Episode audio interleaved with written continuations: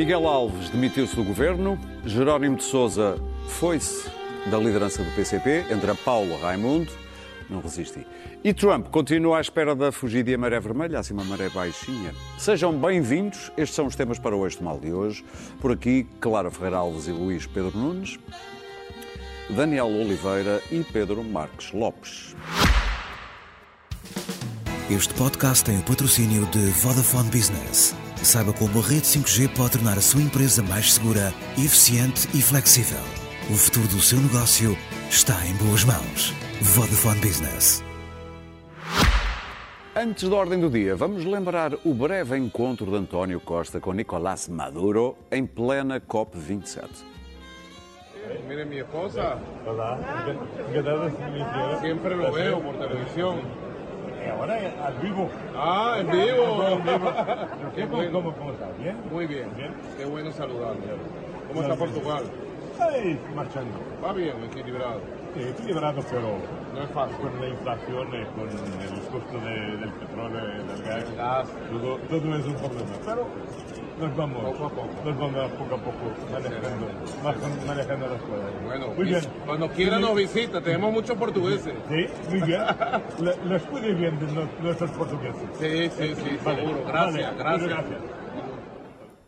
O Daniel vai mandar uma boca. Não, é que não, não percebi. Estava a falar com a pessoa errada. O presidente que Portugal reconhece é o Guaidó. Tá, Portanto, estava a falar ali com um rapaz que ali estava, que Portugal nem sabe Mas que é. tem mel, eh, melhor petróleo. Tem petróleo, tem Corre petróleo. petróleo. Basicamente, eles a falarem de petróleo e gás. foi o, o Costa dizer que a situação em Portugal vai indo, mais ou menos. Só, só diz lá Vai- fora. Isso é como vai se diz- é vai- como se vai- diz- vamos gerindo, isto está a inflação, Cabeça vai as fácil. orelhas. Não há nada mais Olha, português, pá. por causa do petróleo. e- Não há nada. lá em Já agora que falamos de Não há nada petróleo. português. Pá, como é que vou escolher? Pá, vão indo, pá. Basicamente, Assim eles a falarem de Precisamos petróleo e gás na cimeira onde se debate o combate ao aquecimento global. Bom, avancemos para a admissão do Miguel Alves, que foi até hoje o secretário de Estado adjunto do Primeiro-Ministro, de arguído e investigado, segundo as minhas contas, em três casos, passou hoje a ser acusado de prevaricação num deles. E demitiu-se, isto depois de várias vozes durante a semana, vozes de peso dentro do PS, terem levantado a pedir a sua saída do governo. Mas António Costa manteve a confiança em Miguel Alves até hoje. Daniel, o Ministério Público acabou por fazer, de algum modo, um favor a António Costa ao eh, acusar hoje eh, Miguel Alves.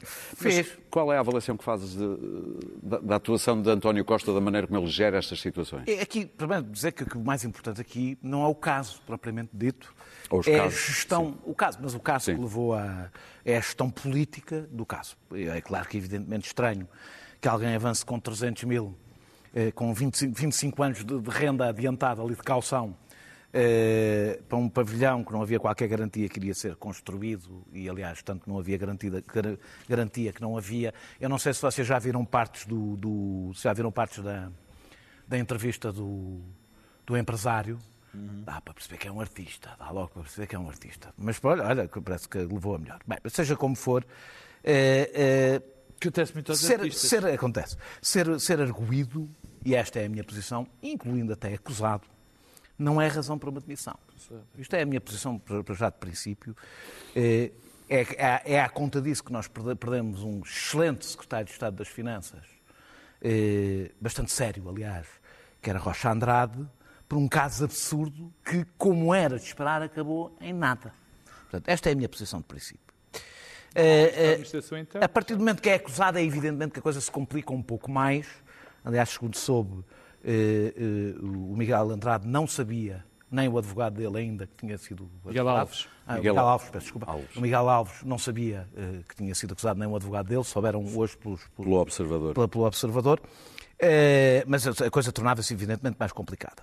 Eh, mas, como tu dizias, pode agradecer ao Ministério Público. Porque isto corria o risco de se tornar uma espécie de Eduardo Cabrita II. E de se começar a arrastar, a arrastar, a arrastar, com o, o- ou seja, o Primeiro-Ministro a arrastar eh, o seu Secretário de Estado até à humilhação definitiva.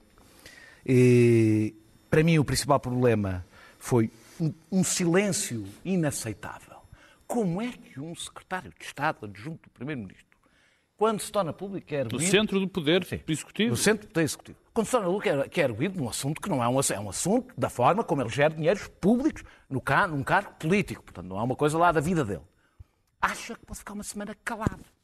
Eu sei porque é que ele ficou uma semana calado. Descobri quando falou.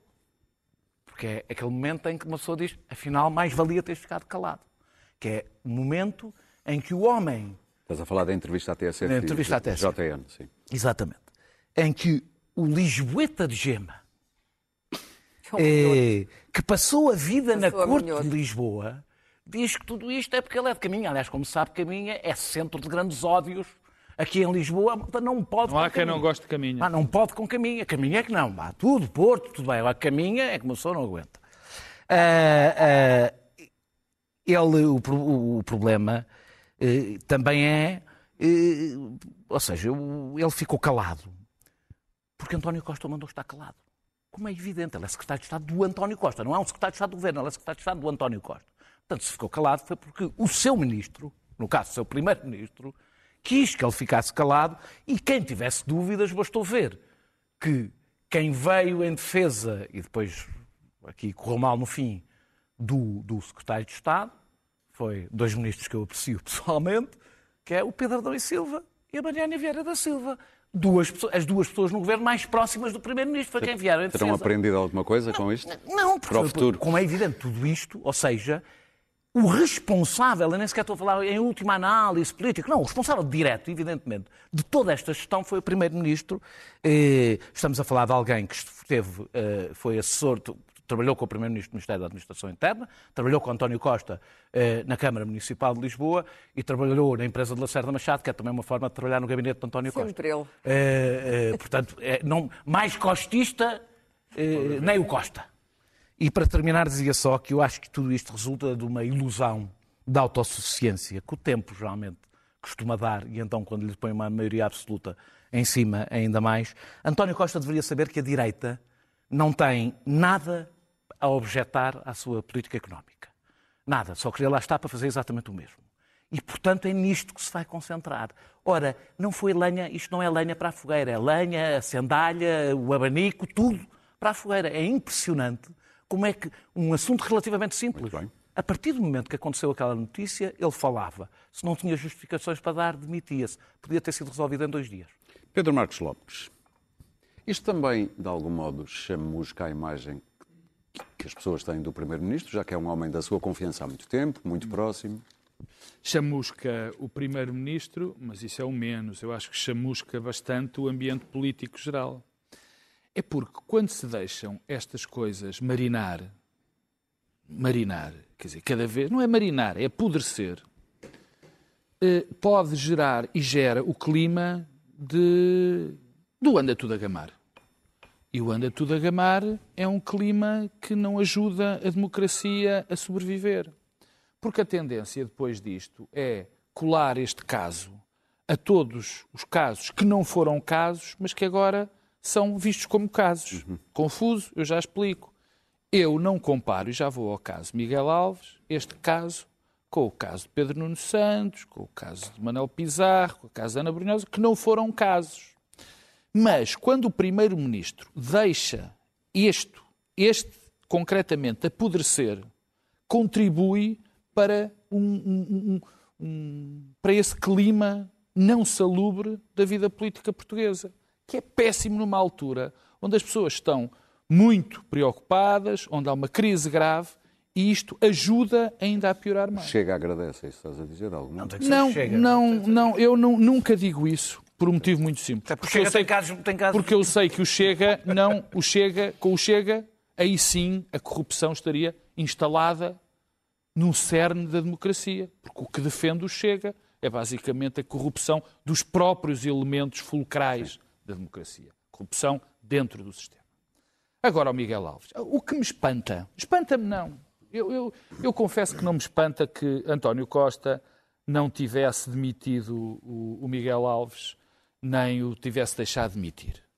Porque é uma espécie de mantra do Primeiro-Ministro. Quer dizer, não, não concebe que ele não possa dizer que algo está bem quando está mal. Quer dizer, começa a ser repetido isto. O caso do Miguel Alves não devia ter acabado hoje, devia ter acabado para aí há 15 dias. Não está aqui nenhuma corrupção em, no, naquilo, no, no caso concreto. Bastava ler a entrevista que o Miguel Alves deu à TSF para percebermos claramente que ele não tinha condições para estar no centro do poder político de um governo. Porque ele, e, obviamente que eu estou, enfim, como com toda a gente, estou certo que ele não é corrupto nenhum, não é?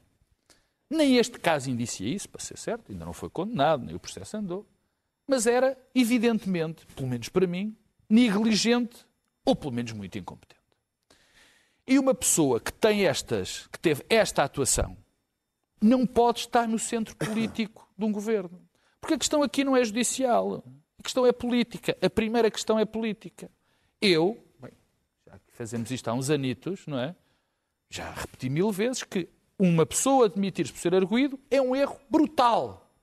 Porque É um incentivo à, à- à violação da separação de Obviamente. poderes. Porque qualquer denúncia, as pessoas gostam de ser constituídas arguídas porque se podem defender. Não é? E, portanto, basta ser constituído arguído para ser corrido. Não pode ser. Ninguém não, gosta de ser nem pode. constituído arguido. Nem po- não, Ninguém. depois não, mas Mas é para se defender. Por muito que se diga Eu que é para preferia que fosse defender. constituído arguído do que o meu nome andar na praça pública a dizer que estava investigado. Porque eu, nessa altura, podia-me defender. Bom, portanto, isso não é argumento para demitir ninguém. Para. Agora, para terminar, é a questão de ser acusado. Esta já é uma situação que tem que ser avaliada caso a caso por, um- por um- por uma razão muito Da evidente. acusação, não é? Não, não é só por causa da acusação. É por É porque tu política. não podes exercer bem as tuas funções sabendo que tens um cargo, que vais a tribunal, que vais estar exposto. Estás diminuído É muito, politicamente, muito difícil. No, no melhor dos mundos, eu não queria isso, porque as pessoas são inocentes até condenação. em- Mas isto é impossível. Agora, o que é mau é a sensação que fica era que, se não fosse esta acusação, se não fosse essa acusação, estávamos aqui com o mesmo tema que tínhamos há duas horas, que era porque é que Miguel Alves não saiu do governo. Clara. Bom, eu acho a história cómica. Hilariante mesmo. Porque aqui temos um, um, um minhoto lisboeta, subitamente minhoto, eh, que faz uma típica carreira de boy, mas com esplendor, muito próximo do, do que é hoje o poder constitutivo, o chamado Grupo de Macau, Diogo Lacerda Machado, sempre ele. Enfim, alguém do círculo íntimo de Costa. Um boy de consciência tranquila, e que é contratado para polir a imagem e a comunicação do governo. Isso é que é cómico. É, é, é o tipo que entra no porta-aviões e a seguir afunda o porta-aviões. Demorou pouco tempo. Quanto tempo é que ele Dois meses. demorou? Dois meses. Três meses. É pesado. Dois, dois, dois. Pronto, meteram-se as férias, como se costuma dizer em Portugal. Natal. Meteram-se as férias, já se metia ao Natal, com sorte ainda durava. Portanto, isto é muito cómico. Aquele super gabinete de comunicação, a máquina de propaganda do Costa é formidável e é, é- é- é o grande trunfo deste governo. Hoje em dia, por acaso, acho é que não é nada formidável. formidável. E, portanto, convidaram uma pessoa com provas dadas no mundo da comunicação e, a seguir, convidaram este tipo de caminha, que- eu não sei exatamente, ainda não consegui perceber porque é que ele foi convidado para o gabinete de comunicação como o grande cérebro para a comunicação. Mas, aparentemente, o facto de ele ser um grande cérebro para polir eh, a comunicação do governo hum, não impediu de ficar um pouco toldado quando concedeu 300 mil euros de rendas antecipadas a um empresário manhoso. É o mínimo que se pode dizer. E aquela entrevista do JN, do Jornal de Notícias, é absolutamente hilariante.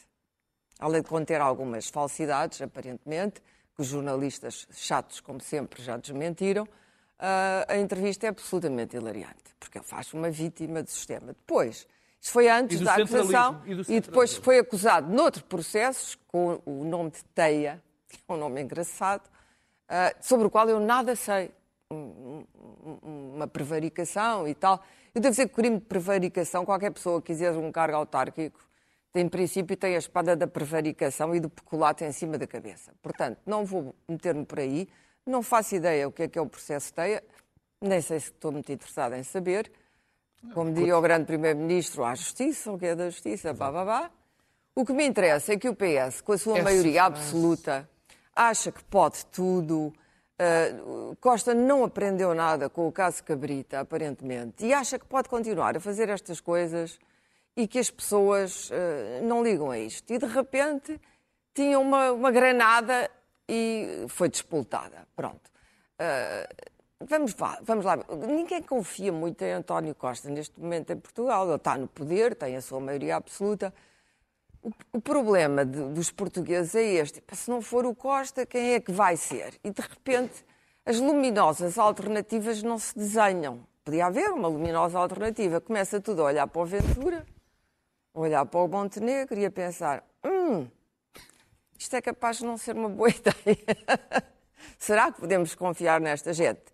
O PSD tem um problema de confiança nacional neste momento, que ele não geriu, que não soube gerir, que é as pessoas não sabem que tipo de alianças é que o PSD vai fazer no poder. E o PSD não é claro sobre isso e provavelmente até internamente não é claro.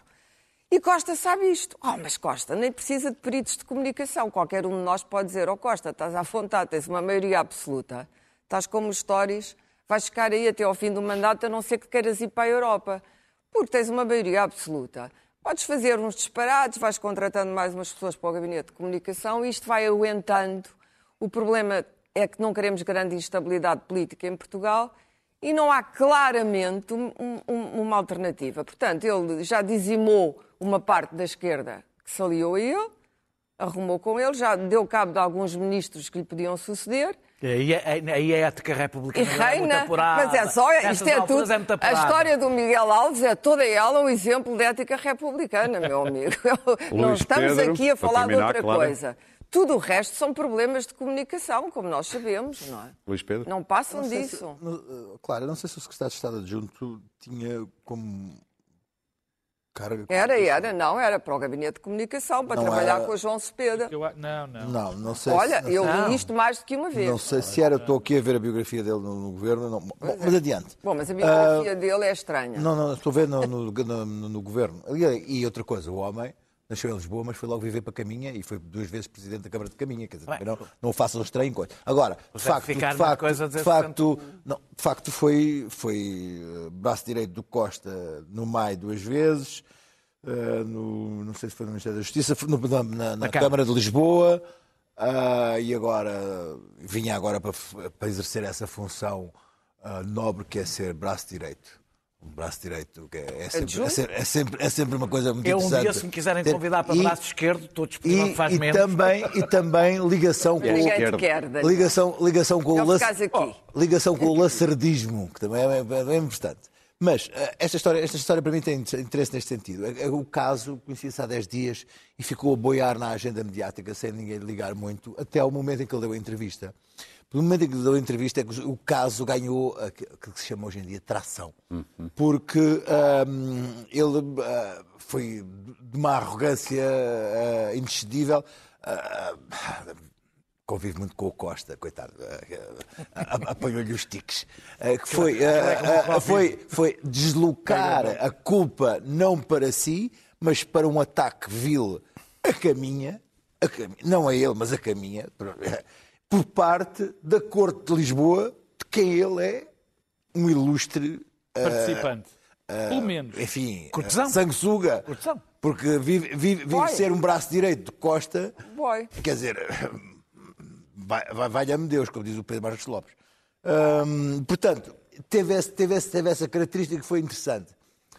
O segundo ponto de interesse nisto foi que ah, ah, o desconforto não veio da oposição em si, até porque, curiosamente, começaram a aparecer uma série de casos no PSD, ou Eiras, eh, logo ali que saíram uma série de notícias, costume, é? saíram uma série de notícias para, para baralhar a, a, a, car- a caralha e, o- e os títulos, mas o desconforto em si começou, veio de dentro do PS. Isso é que foi o, o que eu. Isso acelerou. que eu- que Eu eu- acho que que eu- isso foi, foi, foi, foi, contou foi- bem. Os piores argumentos. O próprio, Ah, não. o próprio. Pedro Delgado Alves apareceu aqui a dizer-se eh, incomodado, noutras Não é palavras. Ah, enfim, que- que a situação, enfim, coisa e tal, toda. ele fala muito rápido para o meu entendimento. Ah, mas eh, não, não, não se mostrou agradado para, pela, pela situação. Não estou a falar no, no programa que tu fazes para hipsters, mas sim no, no- no Linhas Cruzadas. Linhas Vermelhas. Linhas Vermelhas, ou como é que se chama aquele? Linhas o outro. Vermelhas. Linhas o outro são Vermelhas. só dois. Então, estamos com um contra o outro. Ah, também aqui neste canal. Ah, e então, ah, essa foi a característica que me pareceu mais interessante, foi o PS não estar confortável. Um- umas franjas do PS não está confortável terminar, com, com, com, com ele. Até para te poupar a voz. Ah, é assim. O Costa está num plano superior com o mantra do estou-me a marimbar. Ele, por ele não se demitia sequer que isto passava. Mas a pressão foi porque o Costa, neste momento, ah, tem maioria absoluta. Está no COP, está na NATO, está no...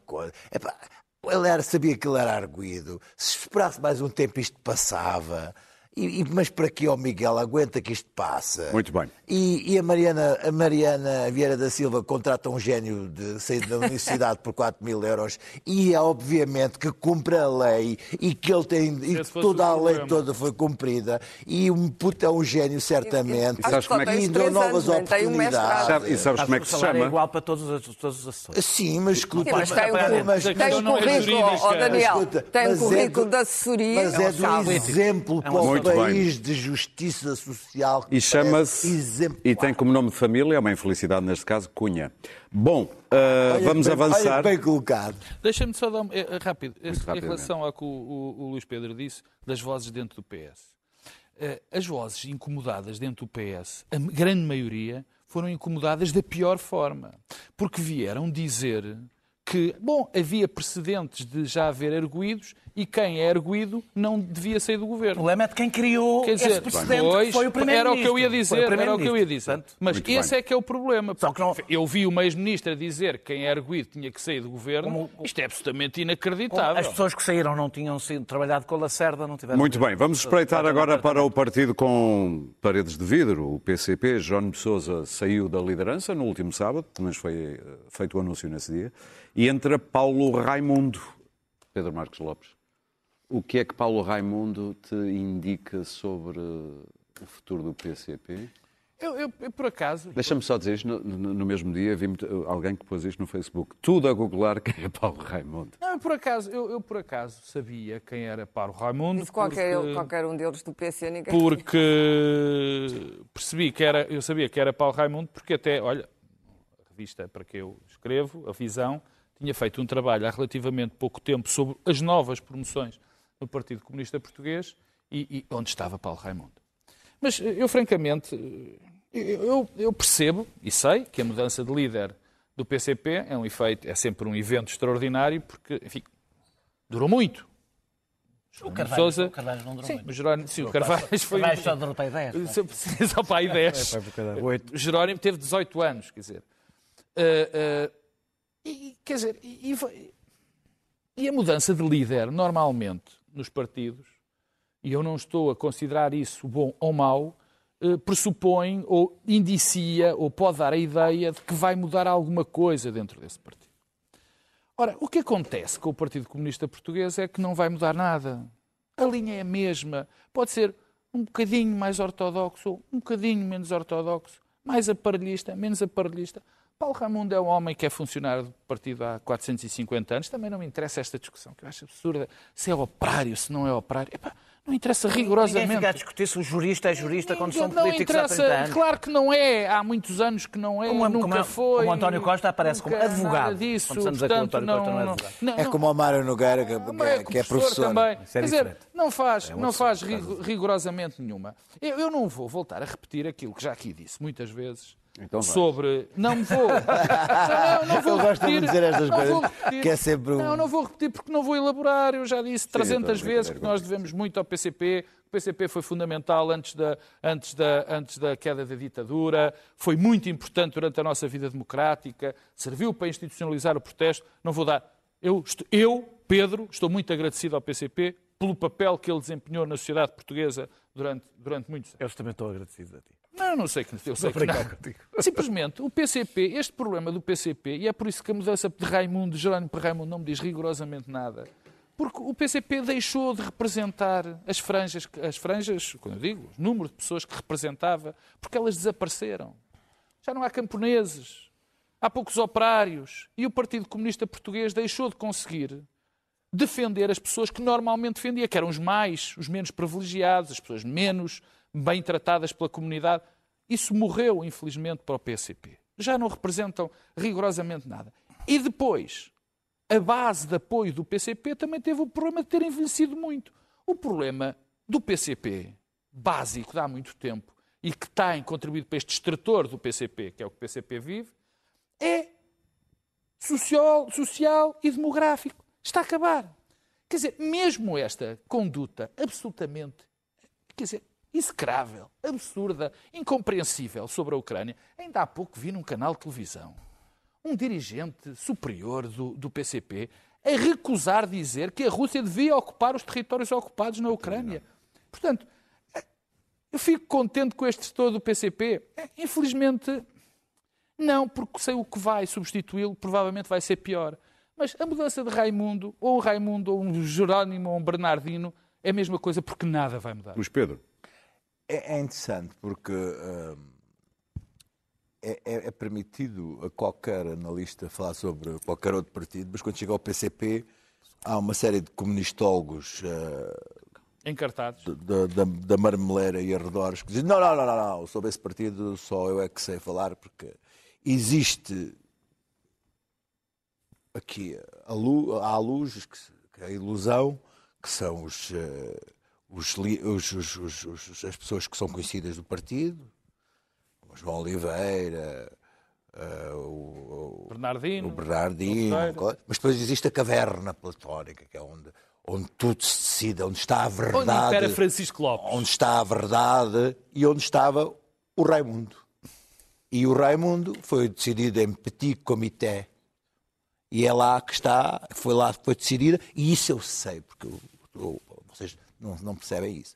Bom, eu, o que tenho a dizer é o seguinte: eu, eu acho que um partido com 4% e que está a descer, tem vindo a descer, e, e cujas finalmente agora as decisões, a- a- a- o percurso que Jerónimo fez durante estes anos foi analisado de uma forma um pouco mais crítica e as decisões em relação à geringonça e outras que tais foram, foram agora já mais analisadas com alguma, com alguma, enfim, a ver se aqueles foram de facto as melhores, as melhores ações para o, para o partido e para a sua, para a sua continuação. Mas para um partido que tem 4%, escolher um, um total desconhecido eh, que parece ser um homem com um carisma de facto extraordinário, eh, ao nível de uma Kardashian no Instagram. É um total desconhecido. Como é que sabes o carisma?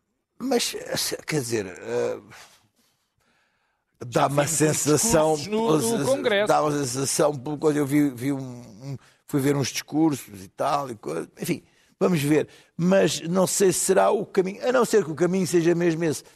Porque, por exemplo, o Domingos Lopes diz que. Não é que o Domingos Lopes é um, está um pouco fora da bom jogada, nome, não é? Mas diz que ele é alguém que está sintonizado com o início do século XX. Eu acho que, eh, enfim, só uma nota, estamos a acabar o primeiro quarto do século XXI. Portanto, ahm, Depois buscar Carlos Brito, então. portanto eh, se era essa a ideia, arranjar alguém do, do tempo dos sovietes, ora, quem sou eu para criticar? Está escolhido, Paulo Raimundo é, no é, o, é, o, é, o, é o novo, é o novo, homem, é novo, é o novo e é o novo homem. Ah, quem sou eu para criticar os comunistas e as suas escolhas ah, em petit comité na, na caverna? Clara. Bom, eu não faço, nunca tinha ouvido falar no, no Paulo Raimundo, que é um bom nome e parece ter saído direitinho de um romance neorrealista, o que estética e intelectualmente é importante para o PCP. Depois de Cunhal, que nunca foi operário ah, e que toda a gente sabia que vinha da burguesia. Carlos Carvalho tão E pouco. que era o intelectual e que também nunca escondeu que se interessava por Shakespeare. Do, do, do intelectual Cunhal a Paulo Raimundo, o PC teve um longo caminho. E... Mas porquê? Por, por Paulo Raimundo não não Não, não, vive é um longo caminho, é um partido que está há muitos anos na democracia Oh, Daniel, portuguesa e já estava dizer. antes... Não da- sabem nada sobre Paulo Raimundo. E acham não que o PCP caiu do... por escolher Oh, Paulo oh, Daniel, Raimundo. não comeces logo a salvar, Não, mas a saltar dizendo. Eh, como um todos cavaleiro que não para sabem nada sobre a Paulo dama. Raimundo, mas têm tudo Eu não estou, estou a dizer que é um Todos? longo Estás caminho. a falar? Olha, se te importares de Não, ouvir, eu estou a dizer que é um longo caminho, porque o PC já vem de antes da Revolução, como toda a gente sabe, é um velho, velhíssimo partido, na altura na clandestinidade, e é um longuíssimo caminho. E, no entanto, é um partido que está. eh, É, uma- é um cristal imóvel e rígido que não muda. Não muda. Uh, por um lado, é como a Igreja Católica, tem a grande virtude de proteger o dogma e a instituição e a tradição. Por outro lado, os tempos mudam. E como os tempos mudam e as pessoas já não são as mesmas, e já nem sabem muito bem o que é um operário, porque os trabalhadores são uma categoria muito mais vasta que a dos camponeses e a dos operários.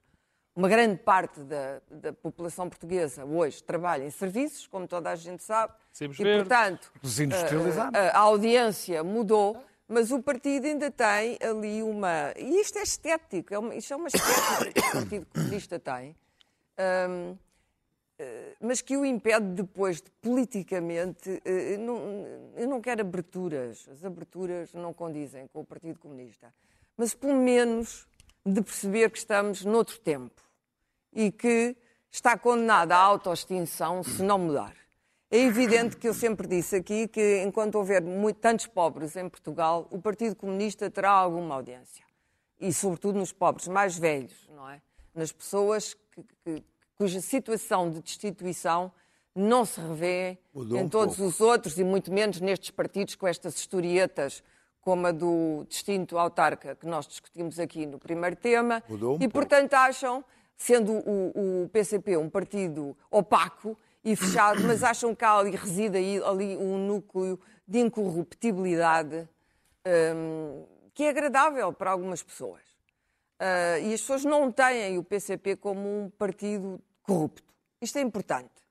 Ah, depois, há o problema da liberdade, da abertura e do sovietismo, entre, entre comas, o sovietismo supremo do Partido Comunista, que o levou agora nesta, nesta, neste episódio bélico que continua a desenrolar-se no norte da Europa, a ter uma posição, eh, não é ambígua, claramente, pró-Putin, que lhe ficou mal, mas da qual não sairá da qual não sairá. O Partido Comunista é o que é. Teve um, um papel importantíssimo antes da Revolução, pela coragem, ah, porque se sacrificaram, se sacrificaram Para terminar. pela liberdade, sem dúvida, mas depois, quando a liberdade foi instituída, eles não mudaram de acordo com, a- com as novas regras da liberdade. E eu acho que ainda não a percebem bem. Dito isto, o país tem uma dívida para com o Partido Comunista. Acho que o Partido Comunista, eu, por exemplo, eu não, não acredito muito que a geringonça tenha dado cabo do Partido Comunista. Ai, não, não. Eu acho que o tempo, o tempo deu cabo do partido. causas Eu são acho muito que mais quando, profundas, Quando, é? claro que sim. Quando Jerónimo de Acelerado. Sousa decidiu, e tu próprio o disseste na altura, foi por pressão do seu eleitorado. Se não aproveitasse aquela oportunidade, provavelmente o eleitorado ia puni-lo na mesma. Ah, depois dizer que ele foi punido por- por- porque fez aquilo que ele achava que o eleitorado queria. Eu acho que ali a questão foi que ele percebeu que era importante naquela altura e eu, fui claro, contra, eu fui contra a geringonça, é preciso dizê-lo, eu fui contra a geringonça, mas ele bem. achou que era politicamente importante. Acho que tomou, do ponto de vista do partido, a decisão certa. Foi até uma, uma decisão ao contrário do que, ponto vista do significa, do que significa rigidez do partido. Acho que Jerónimo nisso foi um bom líder e depois portou-se bem, coisa que o Bloco não fez. Daniel. O Bloco tem sempre uma tendência para. Para, para Pois tudo o que já passar- vimos com o Costa ainda passar- continuam a achar que não, foi mas isso o que Bloco aconteceu. passa sempre Ainda uma continuam a rasteira. achar que foi isso que já aconteceu. tinha, já, no tempo de Sócrates já tinha feito Quem se isso. portou como mal sabes. foi o António Costa, como acho que já toda Eu a gente sei, Bloco bem. de mas o é um- toda a Bloco- gente percebeu. O Bloco, a certa altura, tira o tapete. O PCP, Não o PCP bem É histórico. provavelmente a- Tirou a Sócrates Provavelmente torce, tirou a provavelmente torce a orelha, assim devia ter segurado Sócrates, deviam estar vivos e, sau- saudáveis. Não, mas não se foi por isso. Levado o Sócrates Oh, até ao oh, fim. oh, Daniel. Oh, Daniel, é pá, isso é uma demagogia. Tu sabes, quando eles tiraram o tapete a Sócrates, foi antes da bancarrota. Se o, Paulo- se Ah. se o Bloco de Esquerda ou o PCP votassem a favor do PEC da austeridade, Sócrates, nunca, nunca altura- mais teriam o meu Meus voto caros, vamos avançar. Sócrates, Daniel. lá, altura, foi antes Paulo do Raimundo- Sócrates da bancarrota. Eu percebo, é bom saber. eu percebo, eu percebo que o Paulo Raimundo, percebo que estou velho quando o secretário-geral do PCP entrou dois anos depois de eu sair do PCP. Percebo que estou acabado. Carcaça velha. Entrou dois anos depois de eu ter Paulo saído. Raimundo entrou dois anos depois de cair o muro de Berlim, é? Isso bem. é eu- E teve a mentalidade do, do início do século Não, XX. mas isso está bem. Quem, quem disse foi o. Ele tem 46 anos. Ah, ah, sim. Uh, uh, para começar, parece dizer porque o PCP valoriza, é importante quando se analisa o PCP, que o PCP valoriza na política, sobretudo a dimensão da, da participação política cotidiana, onde entram os sindicatos, e não tanto, independentemente de também estar nesse combate, a representação parlamentar. Por isso é que eu sempre vi com bastante desconfiança alguns nomes que apareciam como futuros, como possíveis líderes, como se ser deputado fosse a coisa mais importante dentro do PCP. Não é. É, nem do PCP, nem nenhum partido eh, comunista ou revolucionário, o PCP ainda é revolucionário. A notoriedade de Paulo, de Paulo Raimundo não é, a falta de notoriedade não é para mim o grande problema que Paulo Raimundo pode ter. Hoje, com os ciclos de 24 horas e as redes sociais, o TikTok. é muito mais rápido. Os políticos tornam-se muito mais rapidamente pessoas Conhecidos. conhecidas e, e hoje é possível concorrer a uma, a uma presidência sem grande parte do país conhecer e de repente as pessoas já o conhecem. Ah, acho que estranho. Estavas a olhar para mim? Não, não vais. Deixa estar. Tá fica lá aqui, fica aqui. O que Fica é que ele quer Mas eu- dizer? Eu, como não Faz um estou nas redes, país e fica mas o aqui. PCP é muito dado às redes. Não estou a ver o Sim, PCP. está, está. É, tá, uh, Estás enganado. Estás enganado. Estás muito estranho- Então, olha, aí está uma adaptação ao novo mundo. E tem um... O estranho. O Tem estranho, trolls. O estranho é eles não deixarem falar. É, o estranho é eles não me deixarem falar, mas depois não, não dá tempo para falar mas, dos outros temas. Estranho é que seja o único líder depois de Álvaro Cunhal que nunca esteve em um lugar eletivo. Esteve na Assembleia Municipal da Amadora, acho eu. Não sei se é a da Amadora, peço desculpa, se é, não sei se é da Amadora, se é de Setúbal, estou- é de Setúbal, acho que é de Setúbal. Eh, não, e não ter entrado para as listas, mesmo que da Assembleia da República, mesmo que fosse em lugar não elegível, para ir depois subir, O que é se estranho, fosse o caso. já pertencia à O que- Comissão Política. O que é provável, o que, o que não tenho nenhuma informação a este nível, mas que denuncia que provavelmente ele foi uma escolha recente, ou seja, posterior às eleições. Mas que surpreendeu muita gente dentro Eh, do próprio Foi, PCP. já lá vou. Eh, o PCP é ao mesmo tempo o partido mais antidemocrático e mais democrático da vida política portuguesa, internamente. Mais antidemocrático no sentido em que a divergência não tem representação política, as alternativas não podem concorrer umas contra as outras, etc.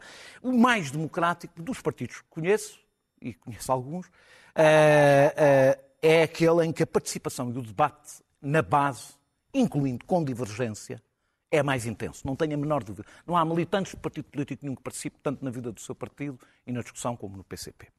Portanto, a questão desta escolha ser ou não democrática que eu vi aí eh, pôr-se, olhando para como funciona o PCP, a questão é se houve ou não houve um debate na base sobre este nome e o espanto de muitos militantes do PCP indicia que provavelmente esse debate não existiu. Eh, mas não é a muito Mas não é a muito costume, mas, é- mas isso não petit aconteceu. Deixa-me dizer que isso não aconteceu em casos anteriores. O que não A indicia nada escolha é, é uma, é uma escolha do aparelho, que é um sinal de fechamento, eh, mas deixa-me dizer, eu sei quem é Paulo Raimundo, conheço, sei quem é, conheço mesmo e, e acompanhei o percurso político dele. É um não sectário, ou seja, é um apaziguador interno e é alguém que tem muita facilidade de diálogo com outras forças à esquerda, ao contrário de outros, eh, de outros que até têm um ar mais arejado eh, do que ele. Fresco. Uh, tem maior abertura para, uma nova, para as novas agendas da esquerda, com o qual o PCP às vezes tem alguma Problemas. dificuldade, e ele não tem, até por uma questão, ui, até por uma questão ui. geracional. Não tem, não tem. Uh, e tem peso político próprio, ao contrário do que muitos pensam. Basta pensar que ele acompanhou o setor sindical durante muitos anos e que era, É o setor um, mais forte do partido. que era um dos cinco, está na Comissão Política desde 2000, e era um dos cinco que fazia parte da Comissão Política do Secretariado, portanto, estava no, no mais, com mais poder dentro do PCP para perceber que tem escolha própria. Agora, há, uma- tem poder próprio, mas agora há uma coisa que nós temos que perceber. Desde Álvaro. Cunhal, que não são os líderes que escolhem o percurso do partido, é o partido que determina o que vão ser os líderes. Desse ponto de vista, a coisa mais importante, mais do que o nome, é estarmos atentos no início às primeiras intervenções de, de- de- de- de Paulo Raimundo, que provavelmente nos darão uma ideia do que é que a sua escolha Muito bem. significa. Tradução de Daniel Oliveira. Nada vai mudar. Estados Unidos ser, a grande maré vermelha que Trump é tanto minha esperava não parece ter acontecido, mas isso só saberá no início de dezembro, depois da segunda volta, provavelmente, na Geórgia. Dois minutinhos para cada um sobre isto, Clara. Muito, minutos. muito rapidamente, a boa notícia, para não estarmos aqui a repetir o clichê da o lugar comum da, da onda vermelha. Ah, ah, Biden é, é de derrota em derrota até à vitória final. Eu acho piada ao velho, tenho que dizer. Mas Porque é um, assim é um combatente. Não, é isso, com as gafes, aquela coisa toda. Ah, mas é, o Trump levou um soco. Essa é a grande notícia destas, destas eleições intercalares, das midterms. Levou um soco porque os lunáticos que ele apoiava passaram mal. E o povo americano decidiu que não dava àquela gente o seu voto. E, portanto, alguns perderam. Ah, ah, esta é a boa notícia. A má notícia é que há um novo, há um novo príncipe republicano que se chama Ron DeSantis, que saiu muito reforçado e que vai certamente ser um candidato fortíssimo em 2024. A, a Casa dos Representantes eh, eh, vai ficar nas mãos dos republicanos, isto não é uma boa notícia, Biden vai ter que. não vai conseguir passar nada na, na Casa dos Representantes e vai usar as ordens executivas. As ordens executivas é aquela coisa que o Trump chamava toda a gente e tirava da caneta tinta permanente e dizia: Olha, os muçulmanos deixam de entrar nos Estados Unidos, já está.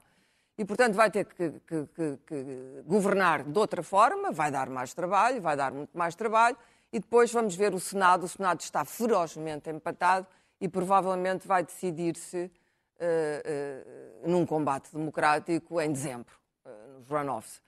A democracia americana, bom, eu não, não tenho tempo para explicar porque mesmo. é que eu acho que a representatividade na América, o sistema americano, não é ideal neste momento. Tanto no colégio eleitoral que elege o presidente, o modo como os Estados fazem representar, enfim, é um sistema extraordinariamente complexo que vem dos Founding Fathers, mas que hoje tem claras deficiências. E que, infelizmente, o Poder Judicial e, sobretudo, o querido Supremo Tribunal dos Estados Unidos, que ainda continua nas mãos dos trampistas, e dos extremistas, até mais que os trampistas, eh, as coisas não vão mudar. Mas teria sido bom começar a pensar o que é, o que, o que, é que no, sistema, uh, uh, no sistema democrático americano, no sistema eleitoral americano, conduziu a América uma situação em que, para ganhar umas eleições, o Partido Democrata teve que dizer a nossa democracia está a desaparecer. Será o fim da democracia. Isto não devia ter acontecido e isto é uma enorme derrota. Daniel. Uh, bem, o, o, poder costuma perder as eleições, quem está no poder costuma perder as eleições uh, uh, intercalares. Este foi o melhor resultado em, de quem está na mas presidência a paisagem política era outra, Mas este é, este é, o melhor, é o melhor resultado desde 2002, logo a seguir ao 11 de setembro, e desde e 1998, a seguir à tentativa de Não é a mesma América. Desde então, mas é, é a mesma das outras todas. Desde então, não, este não é o melhor resultado. A América não mudou ontem, não é? Portanto, eu não sei, sei como este, este, este não era evidentemente o resultado que Donald, Donald Trump esperava, as, as, suas principais cabeças de cartaz foram derrotadas, com uma outra exceção foram derrotadas, ganhou a maior vitória dos republicanos foi a maior derrota de Trump, que é o DeSantis, podemos, podemos estar contentes, é alguém que meteu 50 migrantes num avião e pôs numa ilha para fazer uma provocaçãozinha, portanto, este traste humano é a esperança eh, eh, da direita americana. Eh, os, os, os, republicanos, evidentemente, continuam Apesar com um problema com a democracia. É, é melhor que os históricos que depositaram-nos na estação de Vitória.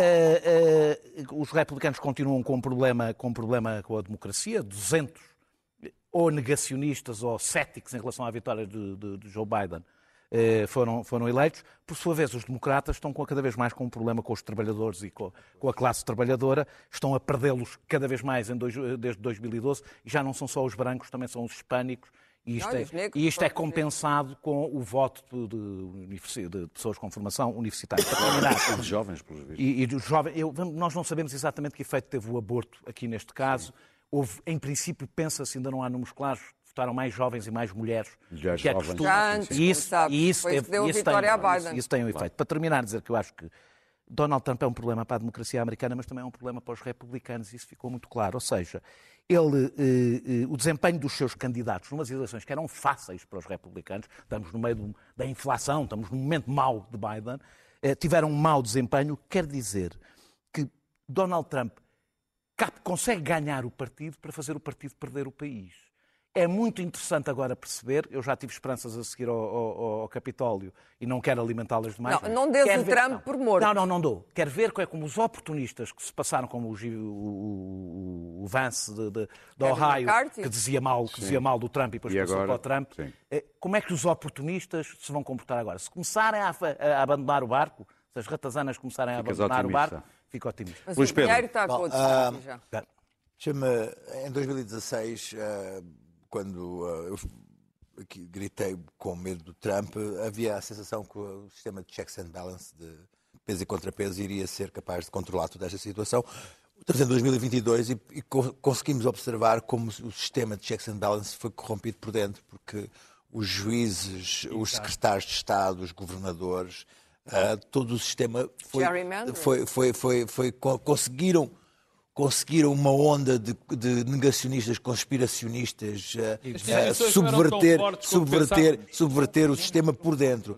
E, efetivamente, neste, nesta terça-feira, o sistema, o regime democrático americano esteve, esteve em jogo e quem o salvou foi Trump o próprio, ao lançar tanta gente louca e apoiar tanta gente louca que os americanos tiveram medo de, de, de apoiar aquelas pessoas. É, é, interessante ver que neste momento há, há, há a possibilidade de, na Pensilvânia, dois candidatos, um deles é um, é um o republicano apoiado por Trump, é um jogador de futebol uh, que é, apoia a agenda anti-aborto, tendo pago não sei quantos abortos ao longo da sua vida uhum. e tendo filhos fora do casamento. É um jogador de futebol, o Herschel, que é uma, uma, uma figura que, neste momento o Senado está nas mãos daqueles dois, uh, daqueles dois contendores.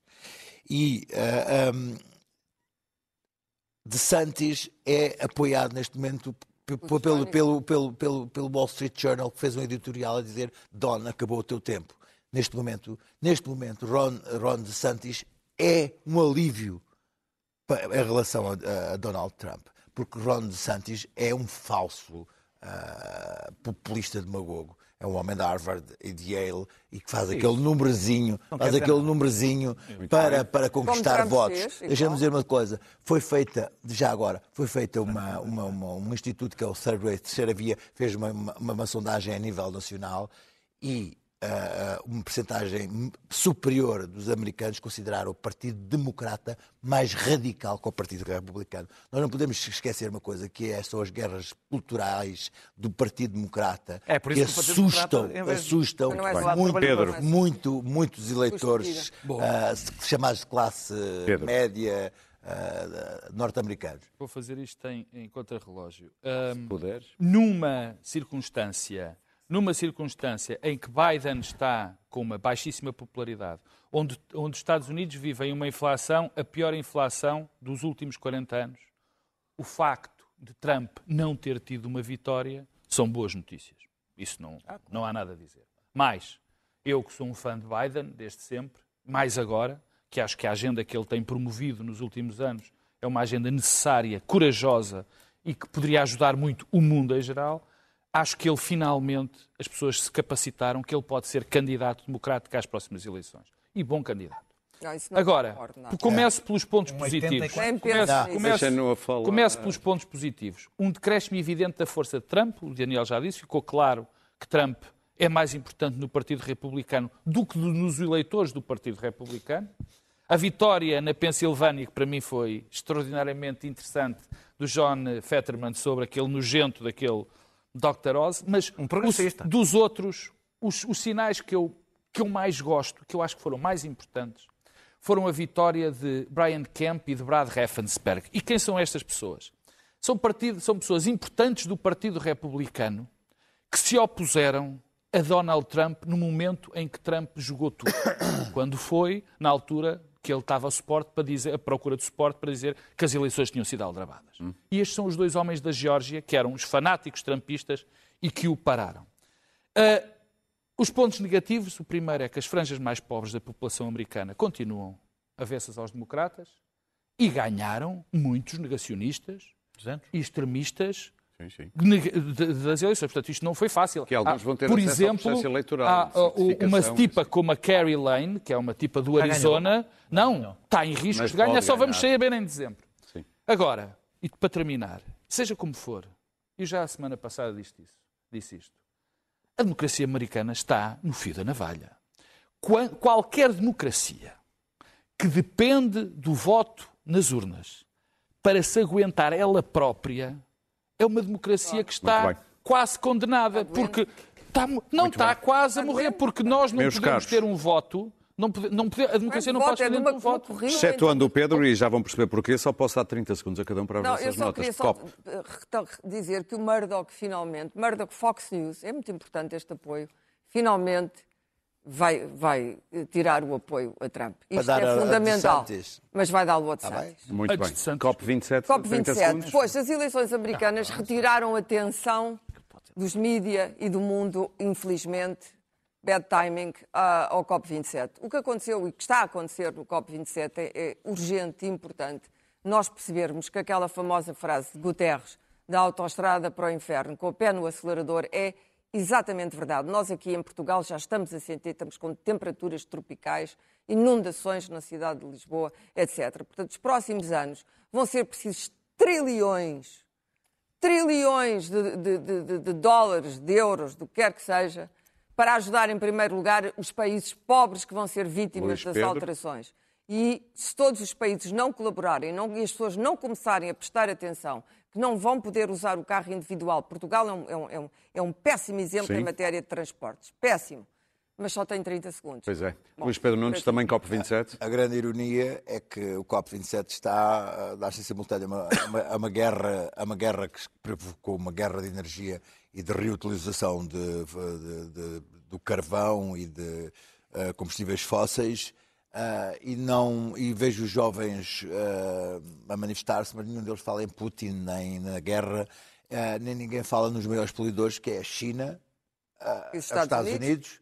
a Europa, a Índia A Rússia. e a Rússia. São os cinco, mas só vejo Estados Unidos e Europa com alguma, al- com Daniel. alguma abertura para falar sobre Eu o assunto. entrevistei três, três jovens que estão a organizar este movimento, entre os 17 e os 21 anos. Estão a ocupar cinco escolas e faculdades. Aqui, a aqui, aqui em Portugal. Sim. Eh, e é, foi muito esclarecedor as reações que tive à entrevista, a quantidade de insultos, de indignação.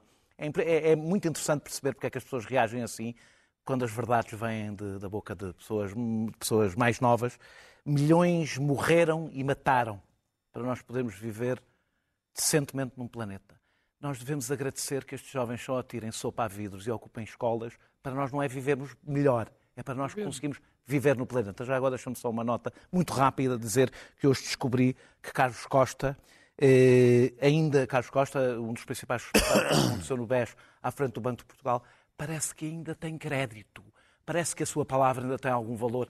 Nada, não, não me deixa de me espantar como ninguém morre. Pedro. Marques Lopes, lembramos Gal Costa. Pronto. Eu fiquei com a parte Costa, que era. Costa e Costa. Para não dizerem que nós não falamos de flores, vamos falar da. vamos- vou falar, mas acho que sou acompanhado por toda a gente da É uma nota. maravilhosa, da fantástica Gal Costa que morreu, que morreu ontem. Eu, eh, quer dizer, não, não interessa muito dizer que, que quando ela começou, com, ela começou com o Caetano, mas não interessa, quer dizer, ela tinha aquela voz maravilhosa, aquela maneira de cantar, porque ela não era compositora, compunham para ela, ela dava voz à, à- àquelas, àquelas músicas extraordinárias. Mas eu não resisto a contar uma coisa pessoal. Eu tinha um.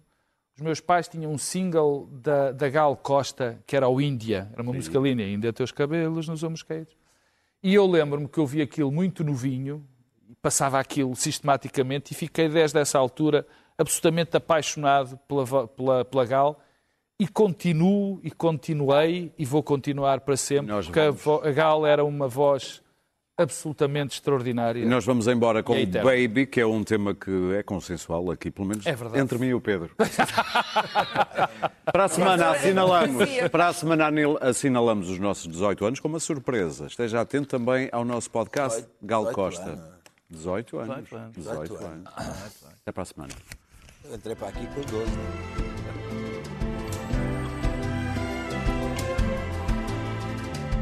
Você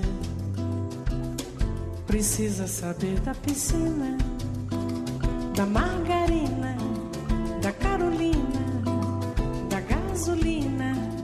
Você precisa saber de mim.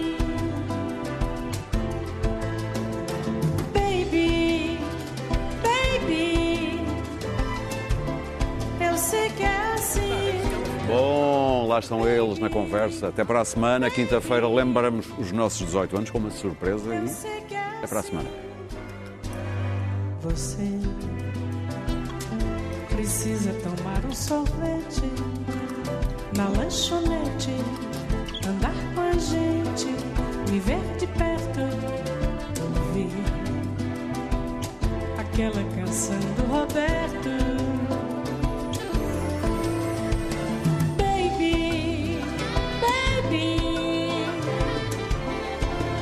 Baby, baby, há quanto tempo?